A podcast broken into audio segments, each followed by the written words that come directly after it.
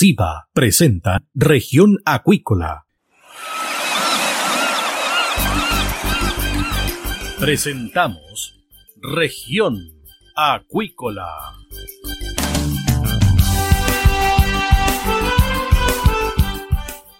Escuche desde ahora todas las novedades de las principales actividades económicas de la región de los lagos y con las voces de sus protagonistas. Región Acuícola es un programa producido por Radio Sago de Puerto Montt, 96.5 FM y transmitido a través de la red informativa del sur. SIBA, Ciencia Aplicada en Acuicultura. Contamos con un capital humano avanzado y equipamiento especializado. Nuestro compromiso, entregar confianza y calidad para una acuicultura sustentable. SIBA, Centro de Investigaciones Biológicas Aplicadas. Visítanos en www.siba.cl. Escuche todos los domingos desde las 12 horas Recuperemos Chile. Recuperemos Chile. Un espacio de ciudadanos que busca retomar el país de todos. Recuperemos Chile, el valor de las ideas.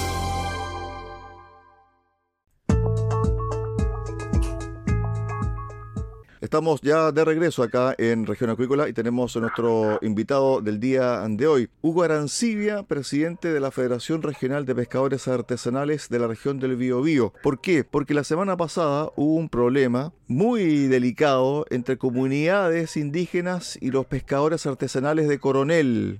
¿Qué tal, eh, don Hugo? Bienvenido acá a Región Acuícola de Radio Saco. Buenos días, Región Acuícola. Aquí estamos bastante bien, gracias a Dios. Bueno, la situación fue increciendo en escalada la semana pasada en eh, Coronel y evidentemente que se llegó a un acuerdo para bajar la tensión, pero esto no va a quedar aquí, ¿ah? No, efectivamente, esto es la tercera o cuarta presentación que hace este mundo indígena, que fíjese sin tener ninguna cosa en contra de ello, solamente querer graficar claramente lo que ocurre. Eh, esas comunidades indígenas de Coronel no existían hace eh, tres, cuatro años atrás. Por lo tanto, nunca hubo una actividad indígena y, como lo dijera yo en la prensa los días pasados, esto más me parece un aprovechamiento de la, isla, de la ley más que una solicitud de querer pretender que todos creamos que mm, ellos quieren administrar por la sustentabilidad y por el medio ambiente, sino más bien para mí, claramente lo dije, también es un negocio, en la medida que le entreguen a ellos estas concesiones, ellos van a cobrar después peaje para que la gente pueda trabajar. Y por lo tanto, un tercer elemento es que son espacios que han ocupado siempre la pesca artesanal, tanto la pelágica como la bentónica la alguera.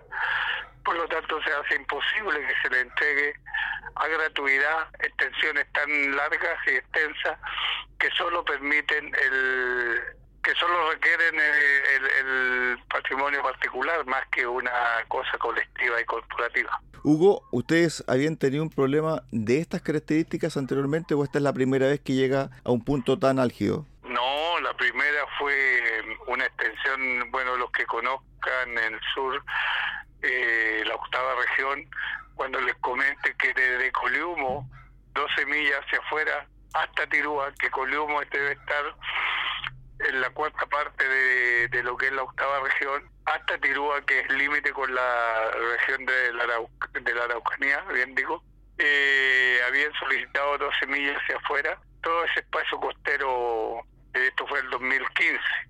Y felizmente logramos reaccionar a tiempo y oponernos a eso.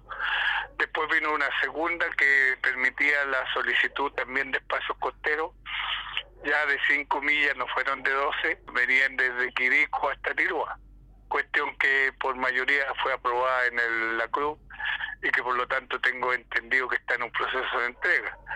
Y en esa oportunidad yo dije la comisión, siendo parte de esta, que era la última vez que aceptábamos una una solicitud de esta manera porque no tiene ningún principio, ningún fundamento técnico, ni biológico, ni pesquero, sino que un interés particular comercial y que la FEREPA ni los pescadores artesanales no estamos para eso. Bueno, me imagino que el caso de Coronel va a ser un punto de inflexión para revisar esta ley Lafkenche y lo que se viene a futuro, porque en definitiva esto, creo yo, y tal como se lo dije al principio, presidente, no va a parar acá. Así es, de hecho estamos nosotros en conversaciones con Marco Ide, que es presidente de la Federación de FIPASUR de Valdivia, y con algunos dirigentes de carácter regional, eh, nacional, para establecer primero, pedir una solicitud de modificación de la ley de Askenche. Eh, y en ese sentido hemos ido avanzando, yo diría, harto. De hecho, la mañana yo voy de regreso al paraíso ahora. Mañana tengo una reunión con, la, con el diputado Romero en el sentido de solicitarle ya que los principios de la modificación para que esto no vuelva a ocurrir, porque como bien dice usted, esto va a volver a ocurrir, es una situación que ha ido creciendo y que además con esta nueva manera de, de, apoyar tanto al mundo indígena, pone en riesgo también el tema de la, de la nueva constitución, porque si con un poder bastante uh, poco como el de la ley Lasquense, quieren hacer y, apoderarse de todo, imagínense cuando se apruebe esa constitución que le da y le entrega casi un 70% más del poder que tienen hoy día, yo creo que va a ser la de que de toda la inversión, tanto pesquera artesanal, industrial y privada en la costa de nuestro país. Respecto a entidades que asesoran a estas comunidades, usted me decía que estas comunidades son relativamente nuevas en la zona. ¿Ustedes tienen conocimiento de un asesoramiento de estas entidades? Sí, tengo entendido que hay una ex constituyente, Amaya, no, no me acuerdo bien el apellido de ella, pero sé que hay una constituyente que está liderando, que tiene una, una oficina de abogados en la en, la, en Concepción, en el centro de Concepción, que me hace suponer mucho más aún que lo que le dije anteriormente, que este es un negocio. Los abogados no van a intervenir en un conflicto por bolita de dulce, por caridad y por aspectos sociales, van a intervenir cuando vean que el negocio es bueno para ellos. Yo creo que esa es la situación que está ocurriendo hoy día, eh, justamente en, Coronel, que de hecho tengo que eh, advertir ellos han sacado la comunidad indígena un, pronunciamiento aduciendo que están hoy día eh, levantando ese requerimiento para permitir formar una mesa con el mundo de la pesca artesanal. Eh, hasta el momento en la subsecretaría de pesca no hay nada oficial, por lo tanto solamente es una intención que no tiene ningún fundamento jurídico ni legal hasta el momento. Así es. Bueno, la ex convencional es Amaya Alves. Maya, Maya Alves, justamente, ella es la que anda jodiendo los, moviendo los hilitos por ahí por un negocio que yo creo que tiene que ser visto esta señorita. Respecto al tema del documento que se dio a conocer el viernes pasado, una vez que se terminó la conversación, ¿es tan así o no? ¿Ellos bajaron la postulación de la concesión del borde costero? Vuelvo a decirle, a repetirle que en la subsecretaría de Pesca en estos momentos no hay nada oficial aún solamente es una intención, es un escrito que no ha llegado. Para eh, renunciar a ellos tienen que ser los mismos procedimientos que hace la solicitud, por lo tanto esperamos que, ellos están pensando en eso, sería macanudo que lo hicieran y lo oficializaran para todo el mundo, para que todos sepamos que eso se está revirtiendo, porque con eso siguen todas las inversiones que están planteadas, que están eh, ejecutándose, su vida normal.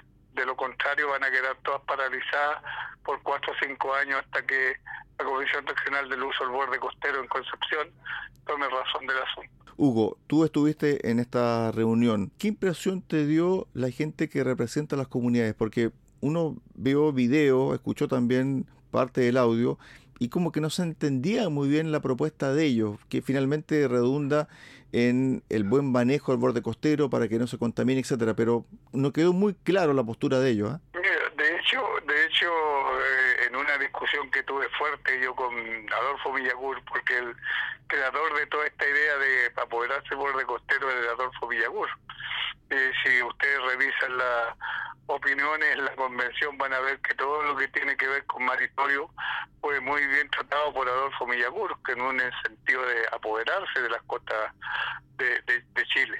Eh, segundo lugar, cuando ellos hicieron la presentación para el caso de, de la solicitud que de Columo hacia eh, Tirúa, los fundamentos eran los mismo, era una cuestión, no, nosotros queremos administrar porque hay aquí abusos de medioambientales, pero no había ningún plan, no había ninguna ningún objetivo planteado, no había un plan de manejo, no había ninguna fórmula, por lo tanto, eh, esa solicitud que se denegó fue por aspectos técnicos jurídicos que no con los requisitos que pedía eh, en ese momento la ley.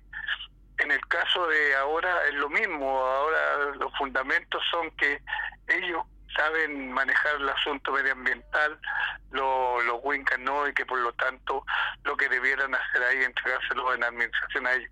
Pero no tienen eh, cosa sólida decir que aquí vamos a hacer un plan de manejo para los recursos bentónicos, un plan de manejo para los recursos pelágicos, una fórmula de pesquería, además que el artículo quinto creo establece que eh, cualquier plan de manejo debe tener la participación de todos los usuarios que han estado establecidos durante los últimos tres o cuatro años. Por lo tanto, no debiera quedar nadie en afuera para ir retomando el tema de la ley Blasquenche, usted va a Valparaíso, me imagino que hay un acuerdo, me imagino eh, unánime entre todos los pescadores artesanales que están adscritos a asociaciones, federaciones de todo el país para que se cambie esta ley. Así es, eso se lo garantizo. Lo otro, ley de pesca. Según el gobierno, hay aspectos positivos de la actual ley de pesca que pudiesen estar en la nueva normativa que se va a comenzar a discutir el 2023. ¿Ustedes ya están conversando sobre aquello? Sí, sí, de hecho hemos tenido dos reuniones con el subsecretario. Hemos planteado nuestra inquietudes Queremos saber cuáles son los requerimientos que a piso nosotros corresponde para mantener en la ley de pesca, cuestión que ha sido bien acogida por el subsecretario. En agosto, este otro mes, lo vamos a sentar ya con un borrador que va a tener la subsecretaría de pesca para mm, ver efectivamente cuáles son los lineamientos que están. Pero ahí también, yo quiero decirlo claramente, yo apoyo al gobierno de Boris, pero tengo que decir que también ellos hacen circo yo creo que la anulación de la ley de pesca es un circo, porque al final lo que se va a aprobar va a ser algo muy parecido a la ley de lo que hay hoy día, porque son elementos bastante técnicos, bastante claros, ambientalmente bien acogidos, en donde se le resta la posibilidad de que sean los mismos pescadores industriales o artesanales que se asignen las cuotas y haya un comité científico que la asigne, que creo que es lo más correcto, por un tema biológico y un tema de sustentabilidad. Así que no tengo grande esperanza de grandes cambios en la ley. Tema constitucional, Hugo. Estamos con Hugo Arancibia, presidente de FEREPA. Ustedes han hecho conversatorios, han hecho seminarios, han analizado la propuesta y qué se recoge desde esos seminarios, desde esos encuentros, Hugo. Mira, si uno la mirada desde el punto de vista del interés nacional, yo creo que es una propuesta que hace grandes cambios en el aspecto social, económico, cultural incluso y desde esa perspectiva incluso em, discutiría un poquito la estructura de gobierno que, está basada en los primeros 69 páginas, que modifica un poco la estructura gubernamental del país. Que me parece bien que si el, la, el Senado de la República no estaría presente en una nueva constitución, me parece muy bien que se le den muchas atribuciones y muchos cambios al tema de la regionalización. Creo que regionalizar el país va a venir en, el aprovechamiento del desarrollo de los sectores económicos que ahí están. Eh, pero sí hay un tema que nos complica, y que es lo que estábamos hablando, que tiene que ver todo lo que tiene que ver con maritorio, en donde hace un poquito tiempo atrás nosotros estábamos pidiendo que hubiera una una modificación de la ley para que ya salgamos de la subsecretaría y pasemos a hacer una un ministerio del mar porque lo que queremos fortalecer es la actividad económica, comercial, cultural y social que tiene la pesca, ambiental, perdón. Pero esta no fue acogida y por lo tanto aún seguimos a la espera. Y en esta constitución, el tema maritorio, que es uno de los temas fundamentales para el desarrollo de las pesquerías y la administración de esta, tiene un alto valor cultural indígena, lo que provoca una, y con lo que ocurrió ahora en Coronel, provoca una duda en que vaya a aprobar eso o lo vaya a rechazar. Esto lo vamos a definir nosotros en un compare que vamos a hacer en los próximos días, a finales de julio, en donde vamos a tomar una decisión como organización. Somos 8.230 afiliados eh, y vamos a tomar una constitución que nos va a permitir tomar una Si tú me preguntas ahora directamente, yo creo que lo más probable es que se rechace por estas consideraciones que han ido ocurriendo últimamente de aprobarse la propuesta, también se ve un poco difícil algún tipo de modificación, porque si uno toma el artículo 191, inciso 2, la interpretación que le dan algunos tiene que ver con la decisión que tomen comunidades indígenas desde el punto de vista territorial. Por lo tanto, cualquier situación, ¿cierto?, que les afecte desde el punto de vista territorial, regional, va a incidir en una ley o no. Exactamente, exactamente. Esa es la, esa es la duda, es lo que yo decía desde el punto de vista político hoy día tienen una ley las que, que, están queriendo aprovechar de un poder mucho mayor. Imagínense cuando tengan la constitución aprobada, que les va a brindar un poder mucho mayor. Entonces, ahí las circunstancias son complejas de analizar y por lo tanto eso es lo que tendríamos que nosotros mirar bastante bien para tener una posición bastante clara al respecto. Por último, ¿los ánimos ya están más tranquilos o están todavía tensos? No, estamos muy alerta de lo que pueda ocurrir, estamos expectantes de lo que van a resolver el día de hoy las comunidades con los pescadores y a la espera de que se oficialice eh, específicamente la eh, renuncia de esta solicitud de los espacios costeros para los EMPO pueblos indígenas. Claro, Hugo, porque se habla de pelea en la calle, se habla también de amenaza, comillas, de correr bala. Yo, yo no, yo lo que he dicho es que va a haber una guerra social en las calles y eso va a ser efectivo porque el sector nuestro empezó a plantear la idea de movilizarse fuertemente porque creemos que los indígenas, el mundo indígena está abusando mucho del, país y alguien tiene que ponerle los puntos sobre la I. Yo creo que el, gobierno, este gobierno no va a hacer mucho en eso, así que tenemos que trabajar en la calle. Estuvimos con Hugo Arancilla, presidente de FEREPA, que es la Federación Regional de Pescadores Artesanales de la región del Biobío. Esto a consecuencia de la problemática que surgió la semana pasada por la ley Lafkenche y esta petición de tres comunidades del manejo del borde costero de Coronel entero, ¿ah? Entero. Pero finalmente se deshizo, pero falta la formalidad de ese desistimiento por parte de las comunidades. Gracias, Hugo. Buena semana. Gracias a ustedes. Muy buena semana. Que estén muy bien. Chao, chao. Buenos días. De esta forma llegamos al final del programa del día de hoy de Región Acuícola. Los esperamos mañana a contar de las 13.30 horas en el 96.5 FM de Radio Sago, en Puerto Montt. Muy buenas tardes. Centro de Investigaciones Biológicas Aplicadas CIBA, Ciencia Aplicada en Acuicultura. Entregamos confianza y calidad para una acuicultura sustentable. Contamos con un capital humano avanzado y equipamiento especializado. CIBA, Centro de Investigaciones Biológicas Aplicadas, Ciencia Aplicada en Acuicultura. Visítanos en www.ciba.cl.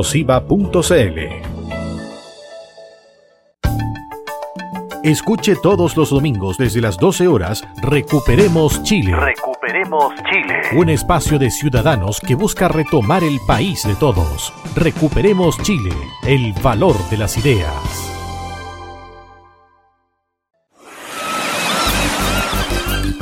Hemos presentado Región Acuícola. El acontecer de las actividades económicas que dan vida a la región de los lagos y las voces de sus protagonistas en el más completo resumen noticioso.